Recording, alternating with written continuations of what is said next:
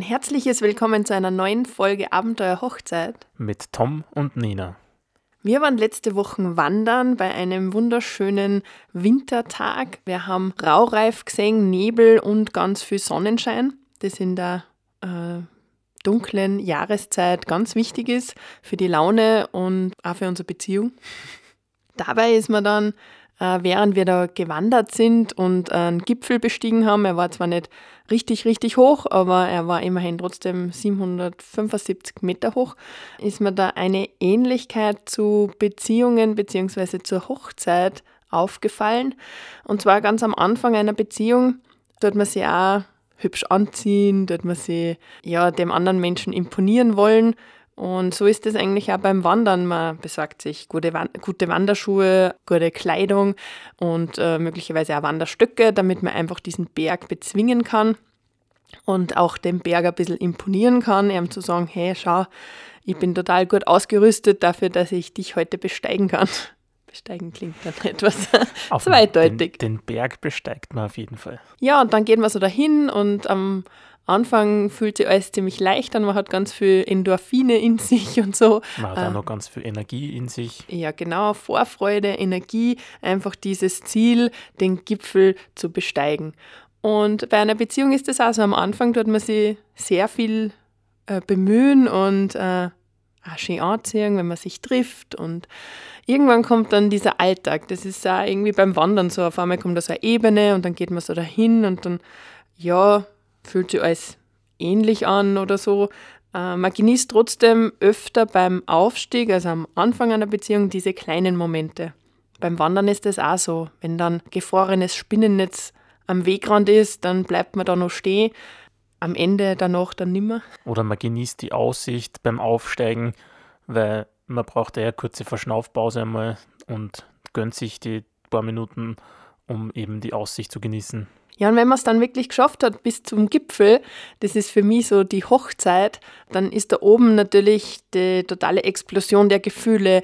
Man freut sich, dass man das geschafft hat.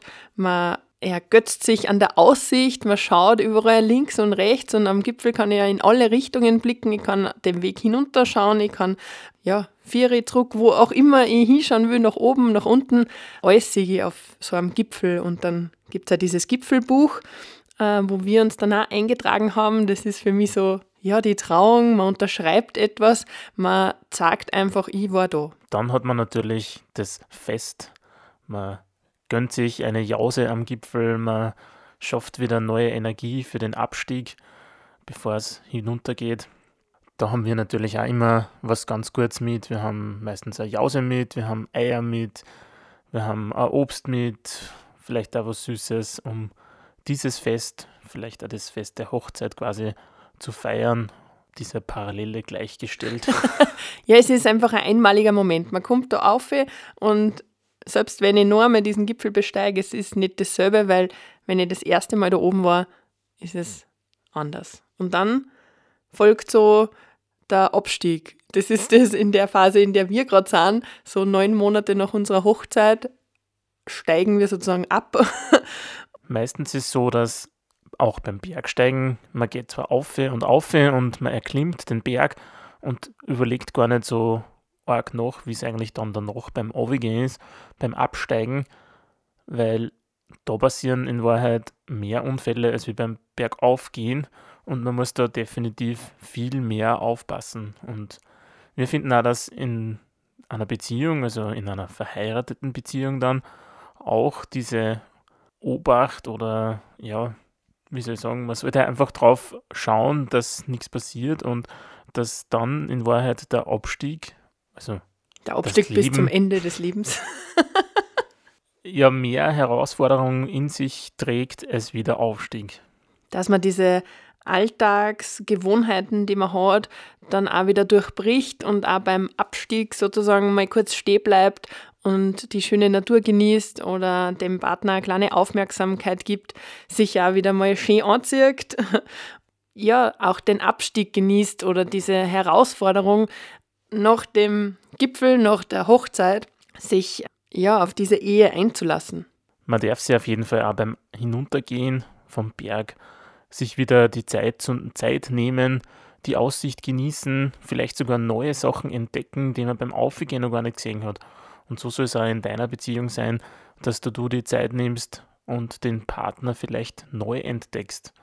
Vielleicht an einem Seiten siehst, die du bisher noch überhaupt nicht gesehen hast, obwohl du schon zehn Jahre mit ihm zusammenlebst. Vielleicht verändern sich ja Sachen. Bei unserem Abstieg hat sich der Untergrund sehr verändert. Wir sind aufgegangen in der Früh, da war der Boden gefroren und ähm, zweieinhalb Stunden später hat die Sonne so viel Kraft gezeigt, dass der Boden sehr gatschig war und man hat da noch mehr aufpassen müssen, dass man nicht ausrutscht. Vielleicht ist bei euch in der Beziehung, ihr zieht um, man zieht in ein Haus oder man baut gemeinsam ein Haus, dann ist der Untergrund eurer Beziehung verändert. Und da muss man dann einfach aufpassen oder sich darauf einlassen, dass das weiterhin gut geht und dass man gemeinsam auf diesem neuen Untergrund weitergeht. Ja, und Fuß fasst. Dass man nicht daneben tritt und abstürzt, sondern wieder sicher ins Tal kommt. Und manchmal braucht es dann einfach ein bisschen Hilfe. Der Tom hat mir beim Abstieg dann seine Stecken gegeben, seine Wanderstecken, ähm, damit es vor allem bei diesen gatschigen Passagen ein bisschen besser war für mich zum Gehen und dass ich nicht ausrutsche. Und ich finde, ja, man kann da schon viel Parallelen zu einer Beziehung geben. Ja, auch im Alltag oder generell im Leben kann dann der Partner dir Hilfestellung geben oder andersrum, man gibt dem anderen eine Hilfestellung und so ist es immer wieder auf und ab. Und ja, das war so ein kleiner philosophischer Ausflug in unsere Gedankenwelt. Ich hoffe, das hat euch gefallen und wenn ihr mehr von solchen Vergleiche oder Beispiele haben wollt als Inspiration oder einfach nur um eine, einer Geschichte zu folgen, dann schreibt uns doch gerne, entweder auf unserem Blog. Da findet ihr übrigens auch ein schönes Video von, diesem, von dieser Wanderung, von der wir da erzählt haben. Ich wollte gerade sagen, wem das Ganze zu philosophisch ist, der darf sich natürlich unsere Bilder und unsere Videos anschauen, die wir bei diesem Ausflug gemacht haben. Das findet ihr auf abenteuerhochzeit.com slash blog, da findet ihr es gleich als ersten Eintrag. Viel Freude beim Genießen eurer Beziehung, eurer Wanderung des Lebens.